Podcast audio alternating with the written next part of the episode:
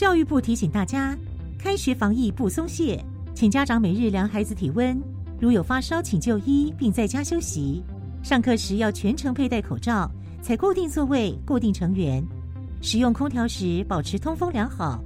用餐时采个人套餐，使用隔板或维持社交距离，不并桌、不交谈。校园防疫不松懈，安心学习有保障。以上广告由教育部提供。大家好，我是师铎奖的得主，花莲县光复乡西富国民小学护理师张树莲。我的教育理念就是，我们一步一步慢慢走，我们总会完成的。所以，我们不怕孩子不会，我们就是要带着他有一些学习兴趣，然后慢慢带，好好的走，一步一步慢慢的走，我们就可以达到目的。我们绝对不会放弃任何一个孩子。哎，小明、小慧，你们来帮忙老师把这些果冻发给同学哦，一人两个。我最喜欢吃果冻了，可以多分两个吗？不行不行，你多拿，其他同学就吃不到了。廉洁教育要让小朋友了解，在团体中资源数量固定时，要能够想到他人是不是都能够拿到，不能因为自己喜欢就多拿，以免有人觉得委屈、不公平。以上广告由教育部提供。大家好，我们是 The Wanted 寻人启事。您现在收听的是国立教育广播电台。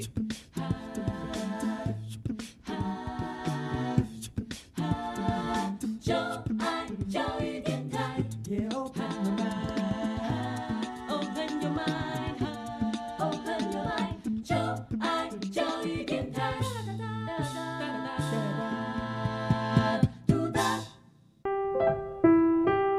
本时段为重播节目，欢迎收听。为什么海水是咸的？好奇。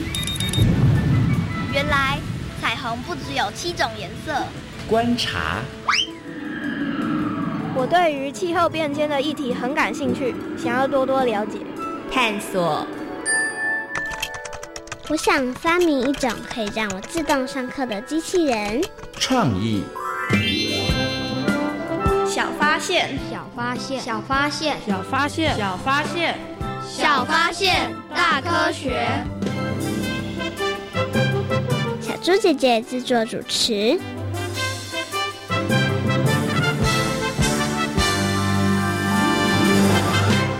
真没想到澎湖的渔夫超级浪漫，真的吗？当然喽，他们居然用两颗大爱心来捕鱼。哦。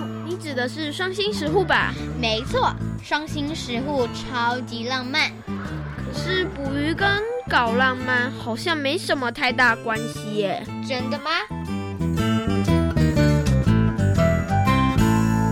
小发现，别错过大科学过生活。欢迎所有的大朋友、小朋友收听今天的《小发现大科学》，我们是科学小侦探。我是小猪姐姐，我是张涛昌，很开心呢，又在国立教育广播电台的空中和所有的大朋友、小朋友见面了。涛昌，你有没有到过澎湖啊？没有。但是你有没有听过澎湖？当然有哦，没错哦，因为澎湖呢也是台湾的一个离岛。你知道台湾有好几个离岛，对不对？除了澎湖之外，还有什么呢？绿岛、小琉球、蓝屿、蓝屿。金门、马祖、连江啊，就是马祖。你刚刚都答对了，对不对？哈，好，那其实呢，澎湖也是台湾的离岛之一哦。那小猪姐姐问你哦，虽然你没有去过这个澎湖，但是你有没有听过或是看过澎湖的双星石户呢？有，有，你在哪里看到的？呃，手机上的照片。好，你有看过双星石户，对不对？请问一下，你看到双星石户有没有觉得它非常的浪漫呢？并没有。为为什么你没有觉得非常的浪漫呢？因为它应该再坐的远一点比较好。哦，再再做圆一点，是不是？你觉得那个形状你没那么爱就是了啦，对对不对？那你知道这个双星食物它的作用是什么吗？捕鱼。哎，没错。所以呢，在今天节目当中呢，就要跟所有的大朋友小朋友呢一起来好好认识石户捕鱼哦。那其实呢，石户捕鱼也是呢澎湖地区非常非常曾经很流行的一种捕鱼方式哦。那涛涛，你觉得石户捕鱼困不困难呢？还好哦。你觉得它还好啊？因为它是利用潮汐呀。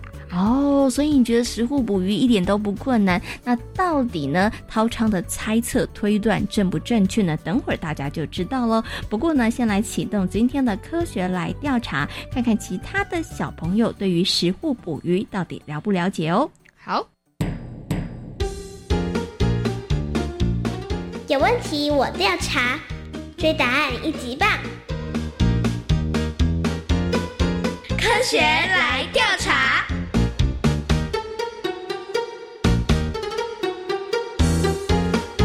科学来调查，总共设有三道关卡，闯关成功就能获得最高荣誉——海星奖。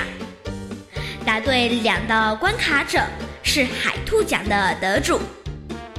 如果只答对一题的话，哦哦，那就请你带回海龟奖，继续好好努力。祝福各位挑战者顺利闯关成功。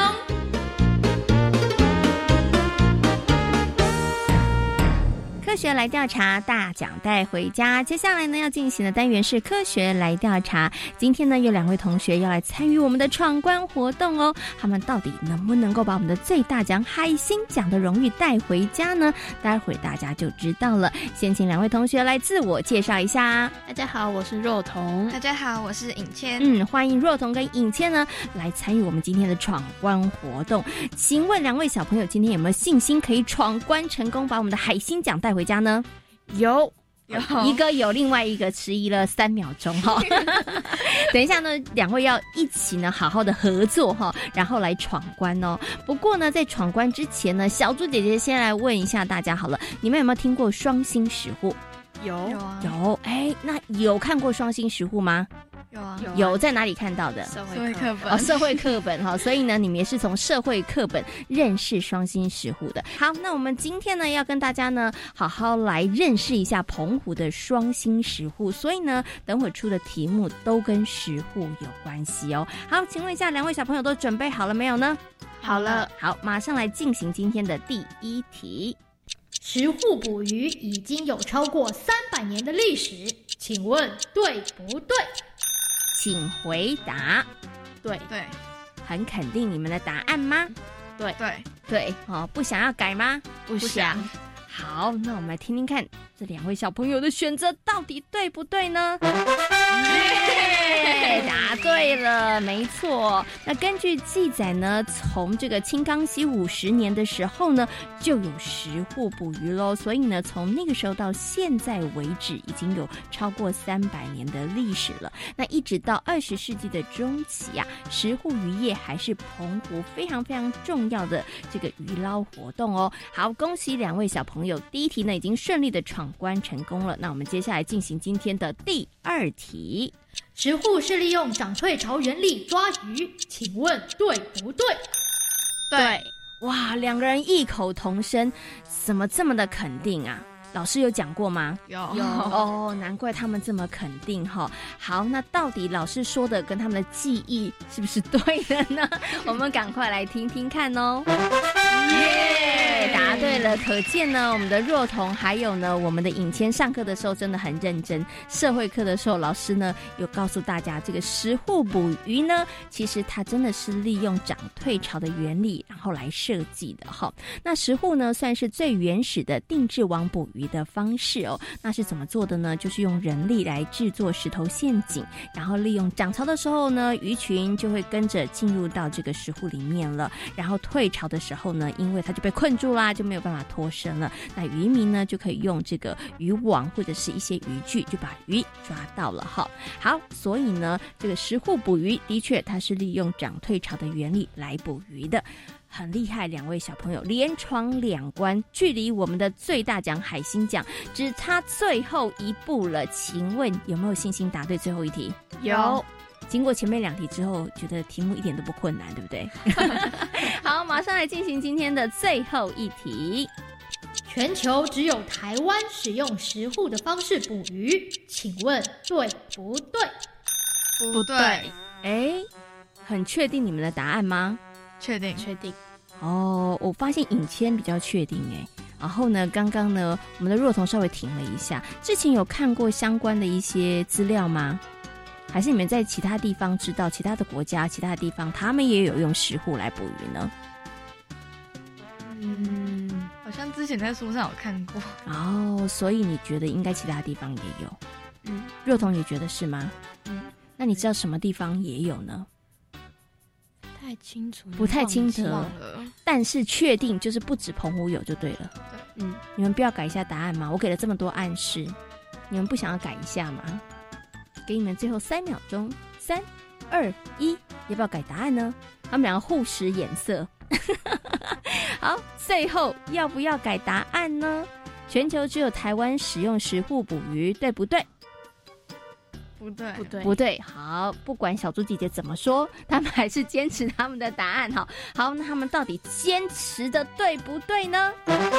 耶，答对了，很高兴哈。还好没有被小猪姐姐骗了哈。没错，其实全世界的食物其实剩下的真不多啦，不到六百口哦。但是呢，在这个呃日本啊、泰国啊、澳洲啊、夏威夷这些地方都有食户的分布哦。那澎湖县呢，目前有的食户。户呢是五百七十四口以上，所以算是呢世界上密度最高的十户拥有的地区哦。那最后一题呢，小朋友很厉害，也答对了，所以呢，恭喜我们今天两位小朋友通过我们的考验，得到了我们的最大奖，就是我们的海星奖。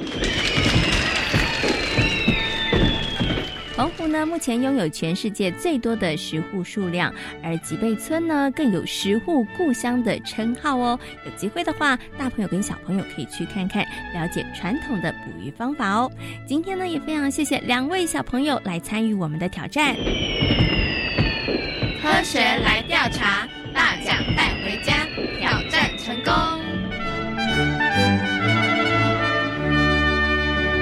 小猪姐姐，我觉得他们今天拿到海星奖是理所当然的啊，理所当然的。为什么？因为题目很简单呐。哦，所以你觉得他们应该是要拿到海星奖？所以你刚刚在偷偷答题的时候，你也都答对了。当然喽！哇，你这么的厉害，那小猪姐姐要立马加一题来考考你，可以吗？可以。好，请问一下，石户的大小跟高度基本上是一模一样的，请问对不对？错。哎，为什么是错的？因为他们潮汐的幅度。每一个地方都不一样，嗯，而且它其实潮汐的位置也不太一样，对不对？对，恭喜张涛昌同学，你答对了，真棒，很厉害哦。其实呢，每一个石户呢都必须要配合当地的环境来修建哦，因为呢，海域的地形啊，还有海水的流向啊，风浪的大小其实都不太一样的，所以大家有机会看到这些石户的话，你可以仔细的观察，你会发现大小还有高度其实都是不相同。的那台湾呢？目前拥有石户数量最多的地方在哪里呢？澎湖，没错。而且呢，吉贝也是石户的故乡哦。在今天节目当中呢，就要带着所有大朋友、小朋友一起来认识石户捕鱼哦。请问一下涛昌哦，你还想知道哪些关于石户捕鱼的知识呢？呃，石户的搭建要多少时间？哎，那你觉得搭一个石户大概要多久的时间呢？三天，三天，为什么三天就可以完成了？因为赶快搭好，可以赶快捞到鱼，是不是？哦，不可以捕太久，对不对？好，那到底是不是呢？接下来呢，就进入今天的科学库档案哦。为所有的大朋友、小朋友邀请到了台北市海洋教育中心的海洋教师戴佑安老师来到节目当中，跟所有的大朋友、小朋友一起好好来介绍食户捕鱼。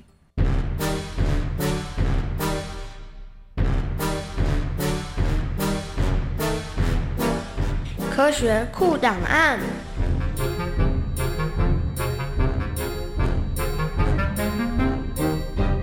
戴佑安，台北市海洋教育中心南极海洋教师，擅长海洋社会及海洋文化。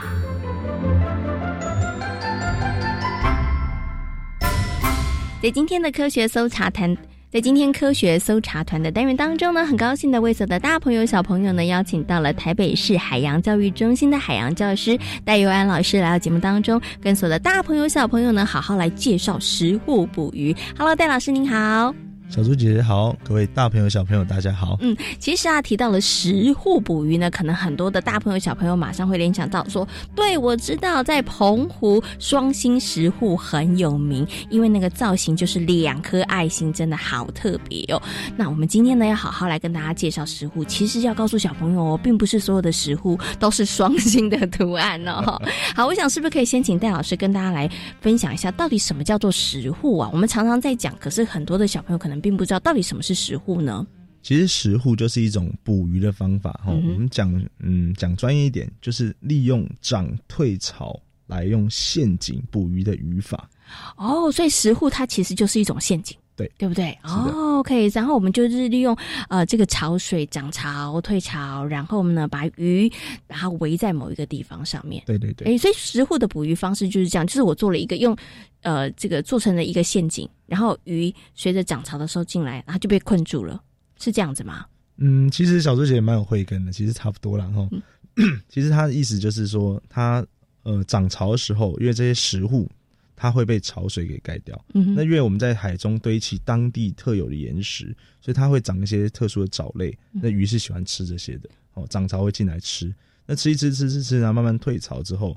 那鱼想要游游离开这些区域，因为它特殊的造型构造，像什么双星食物，它是两个爱心，鱼是不容易流出去的。嗯，哦，那所以潮水退掉之后，它就留在了这里面。是，那我们这时候再利用大家小小的力量啊，团结把这些鱼。捕捞起来，嗯，OK，好，所以这也是一些古人的智慧耶，因为他其实不需要花什么样子太多的力气，还要花太多的这个功夫，其实他就可以捕到鱼了。哦，其实他这个非常累哦。啊，原来我搞错了，我以为呢，其实你只要做一个陷阱，这样就可以捕到鱼了。他到底为什么会很累呢？嗯，小之前有没有想过这个陷阱要做多久？哎，陷阱要做多久？不就石头堆在一起吗？这个陷阱可能要堆快十年。为什么？为什么要这么久的时间呢？不是就是把这个石头堆一堆堆就可以了吗？第一个哈，涨退潮，嗯，落差是很大的哦。那你再来要用当地的食材，要先用大颗的，例如说澎湖的玄武岩，嗯，哦，把它堆基底堆得很稳固，而且利用短短涨退潮六小时的时间要运到这边堆好，而且浪潮水一来。大浪小浪，它可能就被冲垮。哦，是。那堆积起来之后，堆到一定的程度之后，在旁边的是呃珊瑚啊、石灰岩啊等等的小石块，当做呃填缝剂，把它填填填妥。嗯，而且这些做石户是需要利用全村、全渔村或者是全家族的力气来堆做这些事，石头都是非常重。哦，所以第一，这个石头它其实要够坚固，因为如果被浪潮冲走了，那就没有用了，对对不对？然后其实我们只能利用每一天退潮的时候做，因为涨潮的时候又不能做。而且退潮它是虽然说六小时，它是慢慢退，它不是一瞬间退到干。哦，所以你能够工作的时间真的不多。所以为什么一个石户，如果石户越大的话，它其实要堆的时间就越长了。对，没错，对不对？哦，所以并不是像小猪姐姐想的这么简单，把石头堆在一起就。就可以的。那有一些呢，可能这个石头要够坚固，你还要从别的地方运过来。没有错。那其实啊，在这个除了西美有这个双星石户之外啊，有另外一个地方，它的石户更多。可是很多的大朋友小朋友不知道哈。所以呢，接下来请戴老师跟大家讲一下，全台湾石户最多的地方在哪里啊？其实我们做科学哈，我们要把眼界放大一点。全世界很多地方都有石户，例如说美国、芬兰、日本、泰国、澳洲都有石户。全世界十户加起来大概不到六百座，不到了哈。台湾就有五百七十四座。哇，所以台湾的石户数量非常非常多哎。对对，而且大部分在哪里？在最多在澎湖，而且澎湖的吉贝屿就有一百零三座是最多的。戴老师可以跟大家讲一下，这个食物它到底是多大、多小，或是多高呢？其实食户和依照地理环境会有不一样啦，但是至少大概都有及腰的深度。哦，所以它它其实深度还蛮高的。对对对，嗯，好了，今天呢也非常谢谢呢戴佑安老师在空中跟所有的大朋友小朋友所进行的分享，也非常谢谢戴老师，谢谢各位，拜拜。透过了刚刚戴佑安老师的说明之后呢，相信所有的大朋友跟小朋友呢，对于石户捕鱼应该有了更多的认识和了解了。石户的搭建跟维护，请问一下容易吗？不容易啊，嗯它不容易。它是一个呢需要大家一起来团结努力才能够捕到鱼的方法哦。而双星食户呢，也让食户捕鱼声名大噪哦。那大朋友跟小朋友有机会的话，除了拍照片之外，也别忘了要好好的了解一下这个传统的捕鱼方式哦。那涛商，请问渔夫捕到的鱼，除了可以作为食物之外，还可以做什么呢？研究。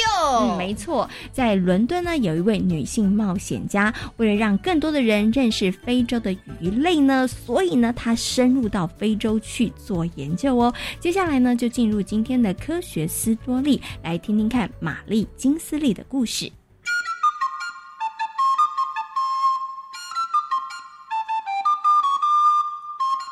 科学斯多利。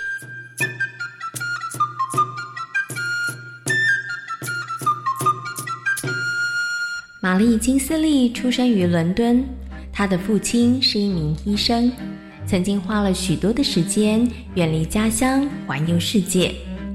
玛丽并没有上学，在她三十一岁以前，一直都住在家里。她都是靠着阅读父亲收藏或者是写的旅游书来学习。真希望有天我能像父亲一样去看看不同的世界。玛丽金斯利长大后，她一直渴望能够看看不同的世界。当她有独自行动能力的时候，却因为父母亲的身体状况不好，所以她得待在家里照顾生病或者是瘫痪的双亲，哪里都不能去。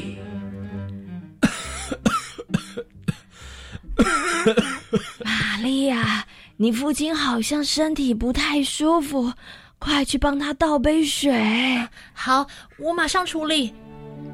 虽然照顾父母亲的日子很辛苦，但是玛丽却没有任何的怨言。但是旅行世界的念头也从来没有断过。她相信，世界一定比父亲书中所描述的更加精彩。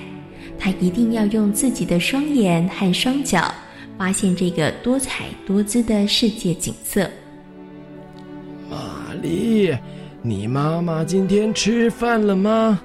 还没。待会啊，记得喂她。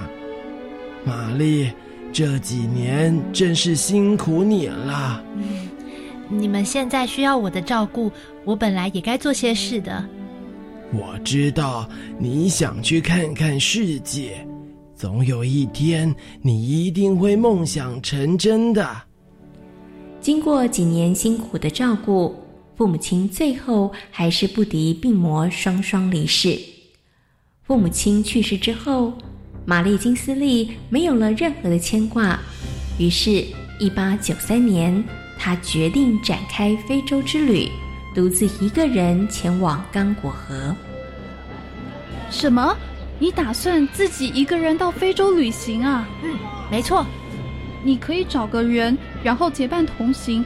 许多人都是这样做的呀。不，我得自己一个人前往。其实我这次到非洲是为了工作。工作？什么工作需要到非洲啊？我答应了伦敦一间博物馆的聘请。要负责收集非洲的淡水鱼，还有研究非洲的风俗。可是你从来没有到过非洲，真的可以吗？没问题的，我父亲的游记能够帮助我的。玛丽金斯利怀抱着勇气、决心和自信，开始了她的非洲旅行。她以交换货物的方式进行旅行，友好的态度和非洲人相处。虽然语言不通，但是他们仍然处得很好。后来，玛丽金斯利还在河流和沼泽地划着自己的独木舟，顺利的带了一些非洲的鱼类和植物回到了伦敦。哇，这种鱼也太特别了！嗯，我以前也没看过这种鱼，这应该是非洲地区特有的吧？玛丽，你真的是很了不起！虽然身为女性，但却能够做出这么勇敢的事，能完成这项任务应该很不容易吧？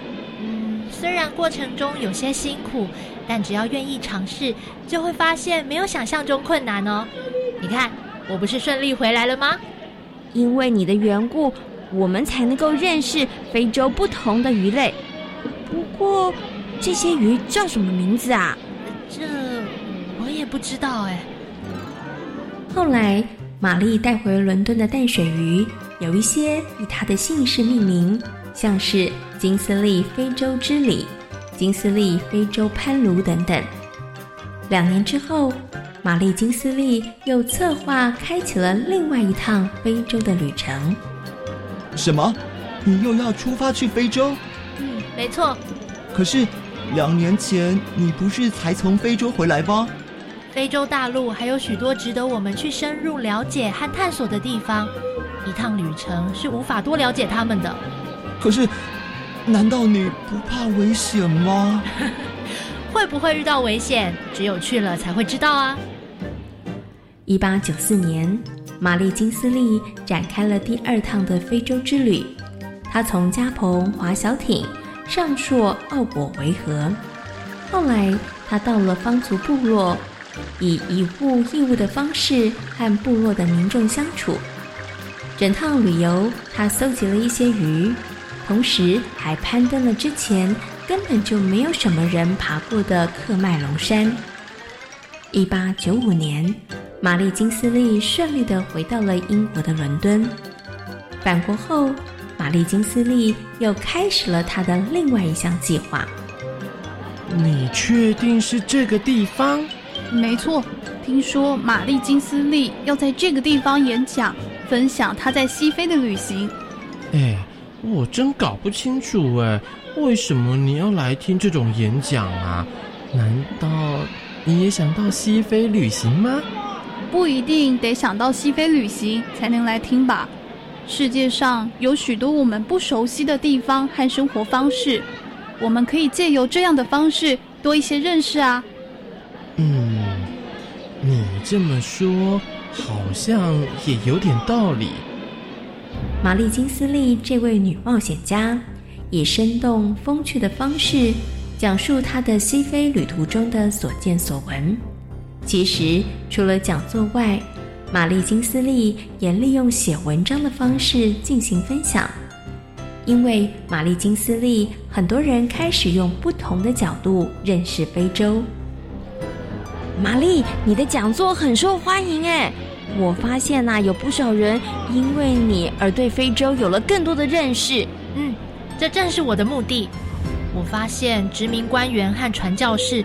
正在利用欧洲化和基督化伤害非洲人，这真的很不应该。我希望大家能够和我一样尊重非洲人。你呀，真的很了不起，即使到了吃人的方族部落，还能够安全没事。如果我们能够用友善的方式和非洲人相处，相信他们一定也能感受到我们的善意。玛丽金斯利经由一场又一场的演讲。一篇又一篇的文章，分享了非洲部落的生活文化，也教导了民众尊重非洲人的生活方式，而不去批判他们。一九零零年，玛丽金斯利准备展开她的第三次非洲之旅，不过却因为南非爆发了与布尔人的战争而停顿了下来。玛丽，你今天怎么会来啊？我是来向你道别的，啊，你要去哪里？我打算到非洲。你的计划不是因为南非爆发战争而停止了吗？嗯，不过我现在打算到南非去照顾战俘。啊，这这也太危险了吧！战场上受伤的士兵总是需要人照顾啊。后来，玛丽金斯利决定前往南非照料战俘。过程中不小心感染了伤寒，最后她死于伤寒。那一年，玛丽金斯利只有三十七岁。玛丽金斯利勇于冒险的精神，不仅让其他的欧洲人对于非洲有更多的认识，同时也让世人们见识到了女性自信勇敢的另一面。